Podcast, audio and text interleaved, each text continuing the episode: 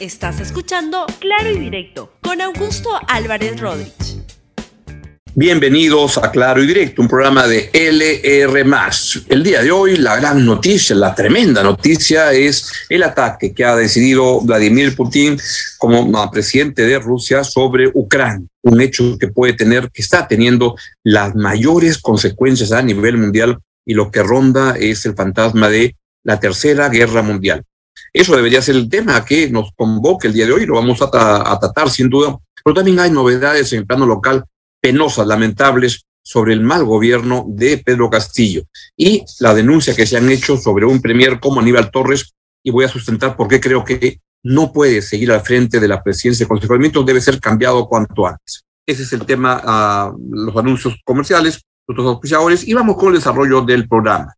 Anoche, como a las nueve de la noche, hora de, Lima, nueve y media, diez de la noche, se dio a conocer que Vladimir Putin, lo que todos pensaban que, podía ocurrir, creían que la sensatez iba a primar, decidió el ataque de Rusia a Ucrania. Están viendo en este momento imágenes de, uh, de, Ucrania, en Kiev, la capital de Ucrania, sobre este ataque que ha causado hasta el momento 50 muertos uh, soldados este, militares de Ucrania, por lo menos. Pero cuando pasan estas cosas, la verdad que los conteos siempre se quedan cortos y al final van saliendo las cifras están viendo ustedes las imágenes que sin duda son tremendas, terribles, que dan cuenta de un ataque muy fuerte que pone en, este, en, en, en riesgo, mm, por supuesto, que a Ucrania, la paz mundial.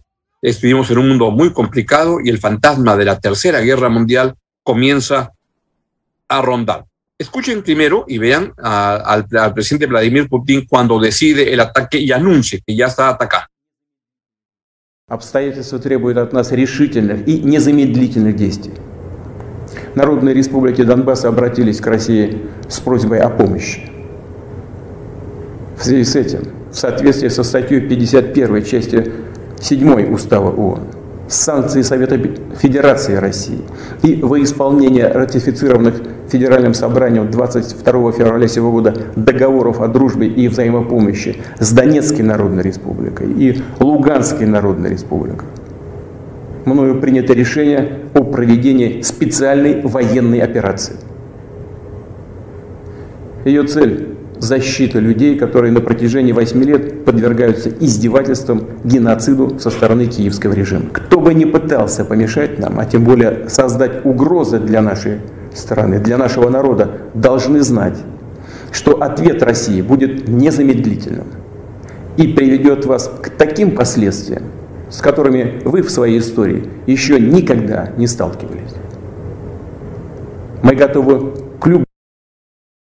Bien, estamos recién a muy pocas horas, menos de 24 horas del inicio de este ataque, lo que ayer se produjo una sesión del Consejo de Seguridad de las Naciones Unidas, donde se estuvo analizando y todos pudieron hablar miembros de, esta, de este directorio, que, es el más importante de Naciones Unidas, y la verdad que hay una condena en el mundo occidental muy fuerte contra uh, Rusia se sospecha que, que, China está como de alguna manera mirando con satisfacción, interés lo que está haciendo Rusia en un mundo cada vez más complejo y vamos a ir relatando lo que va sucediendo y dándole análisis calificados de un tema que compete a todos.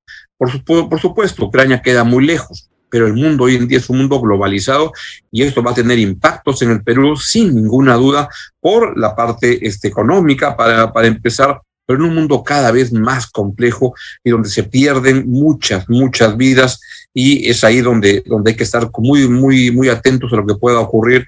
Y quisiera que este, la, pregunta es, ¿debe hacer algo el Perú en todo este contexto?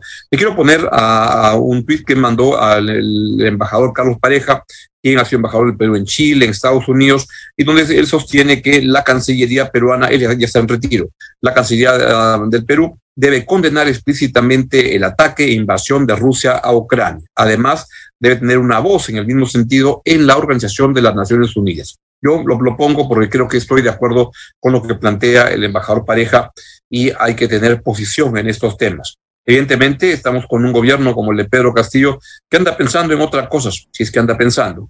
Quiero ver que vean esta, esta fotografía que apareció hace un momento. Sale este, una actividad oficial del presidente Pedro Castillo donde dice presidente Castillo, ordené en envío de 50 mil ronderos en modo de apoyo al pueblo ucraniano. Eso ciertamente es una broma, como es fácil detectar, porque yo sospecho, uno, porque es una broma, pero sospecho que si el presidente Castillo quisiera apoyar, va a apoyar a, los rusos, no, no a, la, a la gente y al gobierno de Ucrania por su visión y mentalidad, este, y etcétera. Ustedes saben de qué se trata. Este, pero el tema no es para broma, el tema es muy, muy, muy complejo y viene este, con consecuencias impensadas que vamos a estarle dando a conocer en el, en el programa.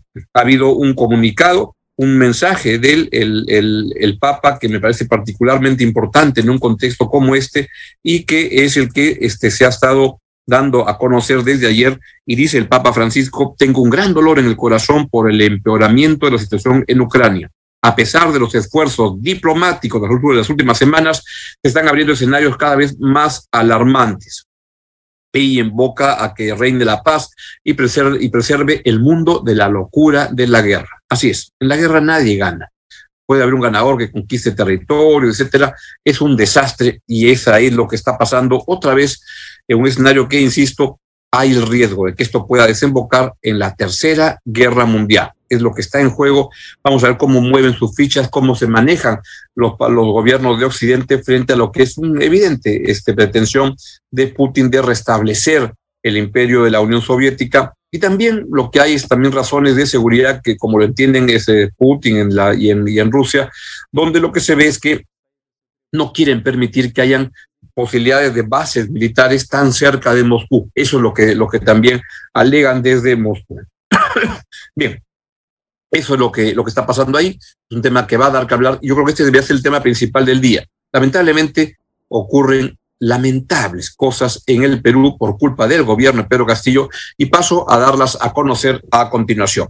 Ayer la señora Jimena Pinto, quien era responsable de la Oficina de Comunicación de la Presidencia y el Consejo de Ministros, apareció primero en el programa del Perú y luego en varios otros medios y dio a conocer una denuncia que es gravísima, gravísima, porque implica al uso de cómo el gobierno del presidente Pedro Castillo, a través del señor que están viendo en la pantalla, Aníbal Torres, cómo usa los recursos del Estado, los recursos de todos los peruanos y lo que ha hecho el señor Aníbal Torres por la denuncia que ha planteado la señora Jimena Pinto es un acto de mi modesto punto de vista delincuencial, porque es el uso de los recursos públicos de todos para fines particulares políticos del gobierno.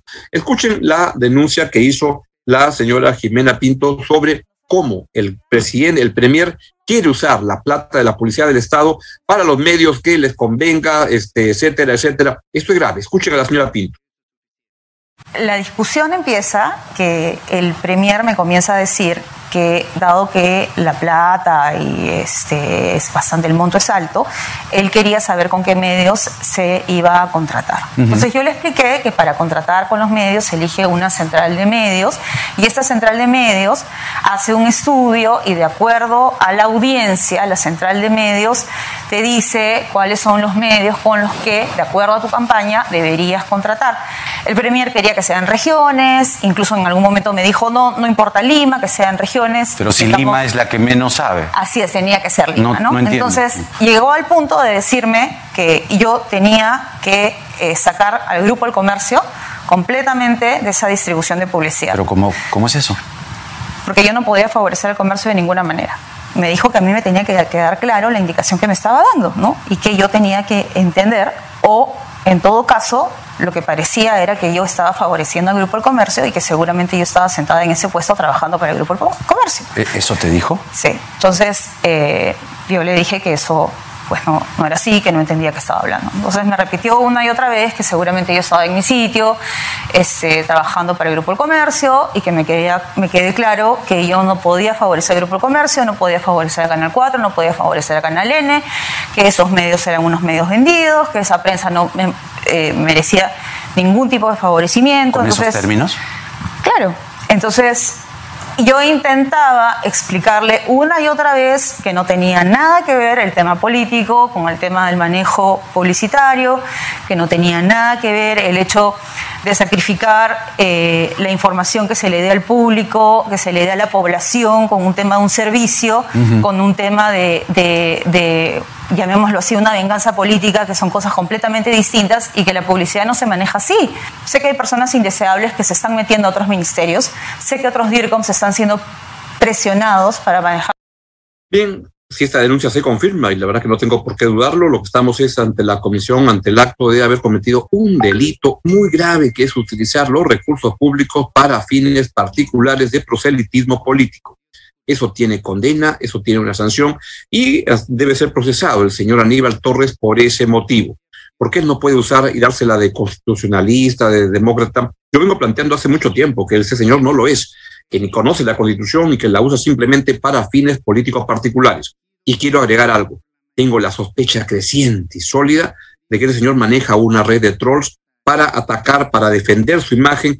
Y la verdad que le hace mucho daño, como lo he planteado en este programa desde hace ya varias semanas, le hace mucho daño al gobierno, al país, debe irse. Además, la señora Pinto ya conoció otra cosa muy importante, que dijo que los ministros no responden nada de las críticas porque saben que ya tienen el voto de confianza arreglado, cocinado. Escuchen a la señora Pinto. Y sé que cuando sale una noticia, además es una obligación del funcionario público y es una obligación de todo ministro por transparencia contestar, salir, dar información. Eso es lo correcto. Uno no agarra, mira el celular y lo deja ahí y dice, ¿qué me importa que sigan hablando? ¿Por qué? ¿Porque tienen los votos seguros en el Congreso? ¿Por qué? ¿Porque saben que no los van a vacar? ¿Porque se zurran en todos los peruanos? Eso no es lo correcto, ¿no? ¿Lo estás preguntando o lo estás afirmando? No, lo estoy afirmando. ¿Tienen los votos para no ser vacados? Bueno, sí, obviamente que tienen los votos para no ser vacados. Obviamente, obviamente que ellos saben, ¿no? Que el otro miércoles les van a dar eh, el voto de confianza. Por eso es que tienen la seguridad de no salir a, contestar las denuncias, tienen la seguridad de el, día domingo ni siquiera tomarse el trabajo, pues de ver los reportajes que hacen eh, los dominicales. ¿Tú qué cosa crees que les importa? No les interesa. Y yo ya me cansé, y hoy día sí digo las cosas como son. Yo he trabajado con el Premier todo este tiempo y que no me acusen de desleal, porque deslealtad se llama lo que él me ha hecho a mí hoy día no se van a producir cambios en el gabinete porque además no es que yo lo esté siendo infidente, sino, ya lo dijo el Premier, no se van a producir cambios en el gabinete, van a seguir hasta el 8 de marzo con los mismos ministros, van a ir todos sólidos al voto de confianza y ya pues el Congreso les dará el voto de confianza. No vamos a comparar la, la calidad de funcionarios que habían antes con la calidad de funcionarios que hay ahora. No hay punto de comparación. Todo es cuota cuota y la calidad de funcionarios es pésima. Desmadre. Así es, eso es lo que está pasando. Y mientras todo eso ocurre y se confirma cómo se está cocinando, simplemente darle la confianza por componentes políticas, porque esta tregua política entre el gobierno y el Congreso es simplemente un arreglo bajo la mesa. Y mientras eso ocurre, el, el señor Aníbal Torres se hace la víctima y dice que ha sido difamado y que se va a reservar para cuando termine su mandato para hacer las respuestas judiciales. Escuche a este presidente del Consejo de Ministros que ojalá dure muy poco en el cargo porque le hace mucho daño al país. El presidente ya pidió disculpas y me parece que eso es suficiente, ¿no? Eh, la prensa tiene toda la libertad de informar, a nadie se le impide que informe. Nosotros los ministros somos difamados eh, permanentemente. Yo he sido difamado no sistemáticamente y no he hecho nada. Claro, mientras estoy en el ministerio, porque después este, tengo que defenderme, no se va a quedar eso así, ¿no? Eh, ustedes tienen todo el derecho de informar, inclusive tienen el derecho no, de no decir la verdad, porque en muchísimos casos no se dice la verdad. Nosotros decimos algo, no decimos absolutamente nada. Nosotros no hemos eh, dictado ninguna medida contra la prensa, ninguna. Hacen preguntas al presidente sobre que declaró en la fiscalía en una forma y ante el periodismo en otra forma. Señores periodistas, las cuestiones que son materia de investigación fiscal, o judicial no se debaten públicamente, No. Es francamente lamentable y vergonzoso tener un presidente del Consejo de Ministros que usa la plata del Estado para fines particulares. Él debería dejar, en mi modesto punto de vista, el gabinete le hace daño al país. Ya ni siquiera debería ir el 8 de marzo, deberían, al margen de cualquier componente de pacto, deberían, ya él debería tener la decencia de salir de ahí y dar cara ante la justicia luego. Y como él ha estado defendiendo que quiere que Fujimori y pasen a un penal común, pues será, ¿a dónde? A Castro Castro sería el señor Torres. Pues ahí se le espera por haber cometido delito de usar el dinero de todos los peruanos para fines particulares. Hay un gran tema, que hay una, hay una, hay una tremenda pelea en marcha entre el Ministerio de Trabajo y el Ministerio de Economía.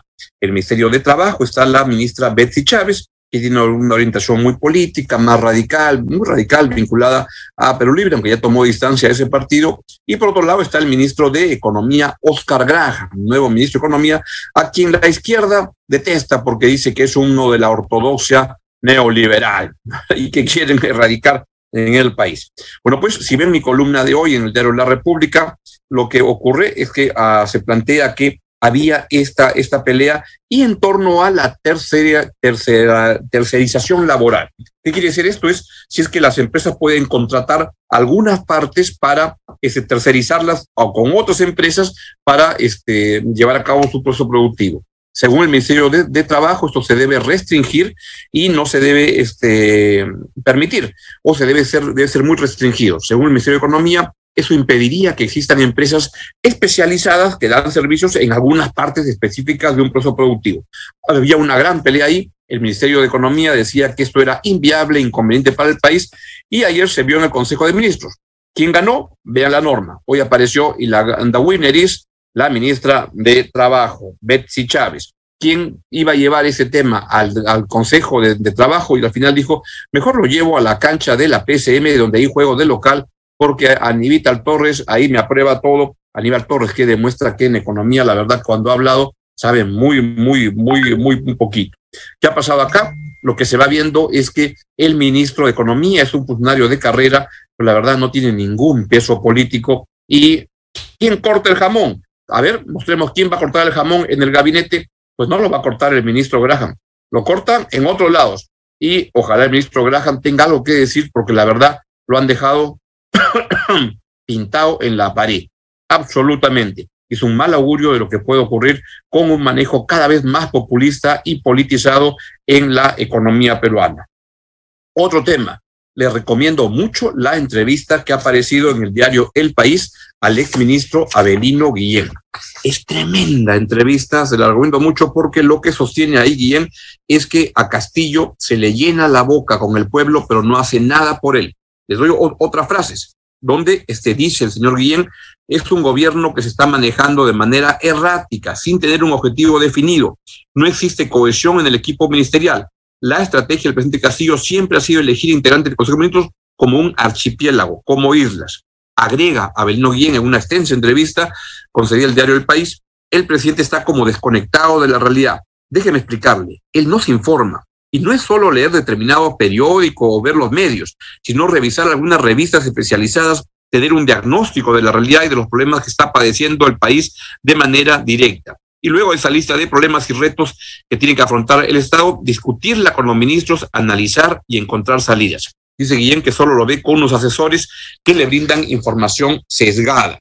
Eh, hace un recuento el señor Guillén sobre el tema de, este, de lo que ha pasado con el asunto policial y la verdad que da cuenta de una poco, poco entusiasmo del presidente Castillo por luchar contra la corrupción. Y agrega finalmente el exministro Guillén sobre Castillo, es un enigma, no profundiza su línea de pensamiento, no expresa ni explica cosas en las que debería ser muy claro, es un misterio es muy difícil conocer cuál es la línea de pensamiento del presidente Castillo. Ninguna persona, ninguna persona está capacitada para explicar cómo piensa. Este, es tremendo el recuento que hace Abelino Guillén, quien termina diciendo, se llena la boca invocando al pueblo, al pueblo, al pueblo, pero es una palabra al vacío porque no tiene el más mínimo respeto por el pueblo. Ejemplo de eso señala lo que está pasando en el Ministerio de Salud. Un último tema, Ayer dimos cuenta en este programa que se había nombrado a la, la señora, la socióloga y cantante Hilda Geldres en el Ministerio de Energía y Minas. y eh, la, para que la conozcan es esta señora que aparece cantando, bailando muy bonito, lo cual no es un impedimento para estar en el sector público, al contrario, uno puede tener aficiones este, artísticas y eso está muy bien, etcétera. Pero lo que parece es que esta señora, la, el mayor mérito que tenía era el de haber compuesto una canción para el presidente Pedro Castillo. Vamos a escuchar un ratito de lo, lo como, canta.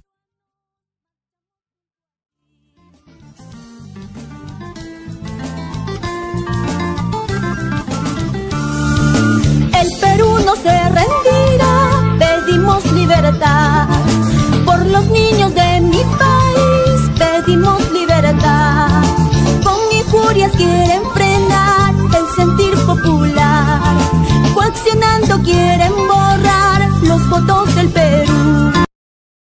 Y bueno, hoy apareció la resolución donde se acabó. Nos quedamos sin cantante se anunció su cese y este se nombró a otra persona en un fugaz paso por el sector público en un gobierno que simplemente confirma que es un mamarracho. Este gobierno es un mamarracho y algunos ministerios hacen más esfuerzos para eso. La energía y minas es un desastre. El de transporte y comunicaciones, otro desastre. El de ambiente, igual. Estamos ante un gobierno que maneja la gestión pública con una falta de respeto al pueblo, como lo explica el, exministro Abrino Guillén en esa entrevista en El País, que se la recomienda. Bueno, entonces por esas razones creo que este gabinete no da para mucho más, pero empezando por el Premier Aníbal Torres, quien ha demostrado que, la verdad, el dinero público lo maneja para su interés político particular. No debe estar más tiempo en el gabinete, no debe estar más tiempo en el gobierno y debe dar la cara ante la justicia. Y por último, ojalá que la, crisis en, Ucrania tenga una solución uh, pacífica dentro de lo que es posible, porque el riesgo es que estemos ante una tercera guerra mundial. Y nos vemos Dios mediante mañana aquí en Claro y Directo, en LR más a las 10 y 30 de la mañana. Adiós, chao, chao. Gracias por escuchar Claro y Directo con Augusto Álvarez Rodríguez. Suscríbete para que disfrutes más contenidos.